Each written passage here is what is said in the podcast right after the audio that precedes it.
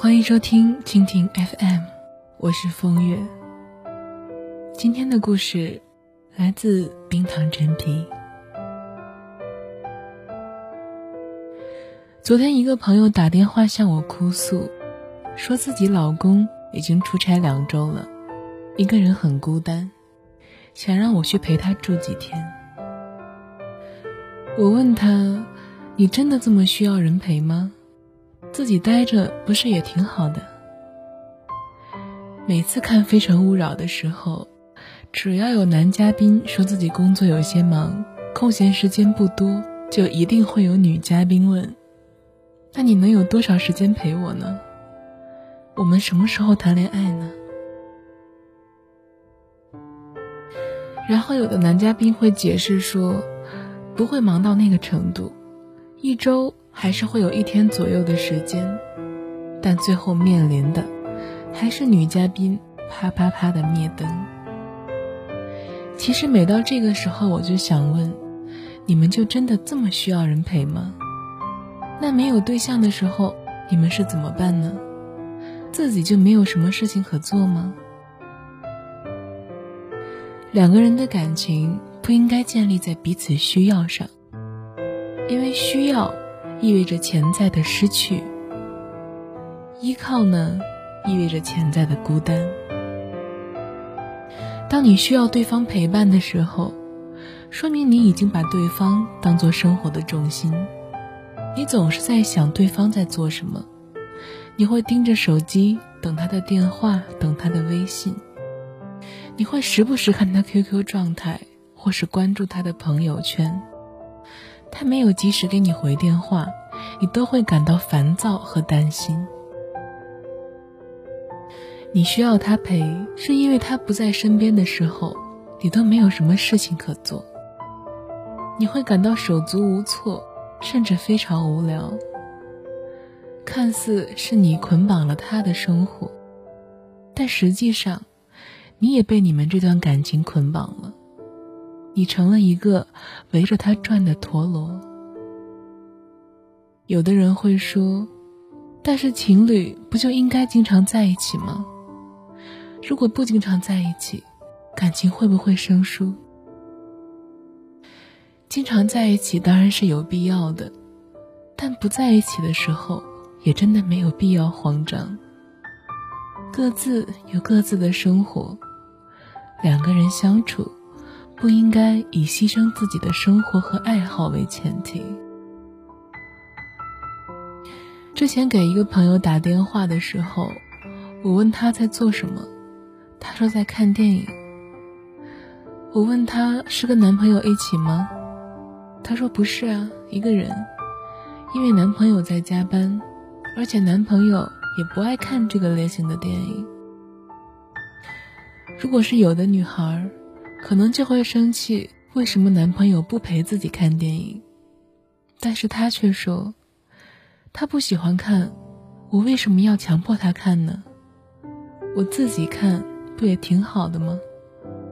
不用听他吐槽，而且可以看得更专注。我要看的是电影，又不是男朋友。有人说，一个人看电影岂不是很惨？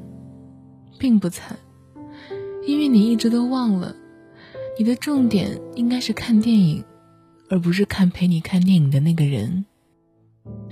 如果你真的很喜欢这部电影，那么你自己看，或是跟对方一起看，真的有区别吗？我一直很欣赏这个朋友跟她男朋友的相处方式。这个朋友平时很喜欢做一些手工。但是她男朋友呢，就很喜欢打羽毛球。我的朋友对打羽毛球这种需要运动神经的事儿，真的一点都不感兴趣。她也不愿意为了陪男朋友而放弃自己的爱好。所以一到周末，两个人就会协商：如果这周没有什么必须要一起做的事情，那么就各忙各的。一个人在家安安静静的做手工。另一个人在外面跟朋友打球，互相都不干扰。到了晚上，一起出去吃一顿两个人都想了很久的大餐，而不是像一般情侣一样，只要一有空闲时间，就一定要在一起吃个饭、逛个街、看个电影。好像做这些的目的，也并不是真的为了要品尝美食或者是买衣服，只是觉得情侣就应该如此，好像例行公事一样的待在一起。待在一起，真的不是必须的，是要看情况的。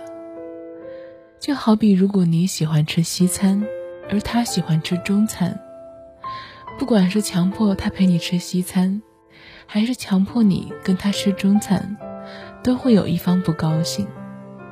你的生活乐趣没有因为在一起而乘以二，反而因为在一起而除以了二。那么这种情况之下，为什么还非要绑在一起呢？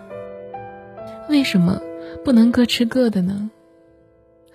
当你们都喜欢吃火锅的时候，那么在一起吃火锅，让吃火锅的乐趣乘以二，不是更好吗？我这个朋友跟她老公虽然有很多不同的爱好，但他们有一个很大的共同爱好，就是旅行。两个人也经常会计划共同的空闲时间去旅行。你将我的倩影收入照片中，而我和你一起去逛我们都喜欢的小店。两个人都活出了彼此的方式，又获得了陪伴的幸福。我记得之前看《时空旅行者的妻子》一样，里面有这段描述。当男主角亨利去时间旅行的时候，女主角克莱尔必须要独自在家。刚开始或许会不习惯，但是时间久了，克莱尔也找到了自己独处的生活方式：自己工作，自己吃饭，自己逛街。听上去或许有些心酸，但是我记得克莱尔说过。有时候觉得，亨利不在的时候，也挺好的。一个人总有一个人的快乐，只是你还没有发现。最关键的是，当你能够承受甚至享受一个人独处时，你不用总是对着你们的关系过分关注或者敏感，不会总是因为一点小事而紧张或者忧伤。也不会总是患得患失。你也挺忙的，感情不是你生活的全部。你还有别的故事需要分心，也会有别的事情使你感到开心。而真当有一天对方不在的时候，你的生活也不至于会天塌地陷。这对自己，其实也是一种保护。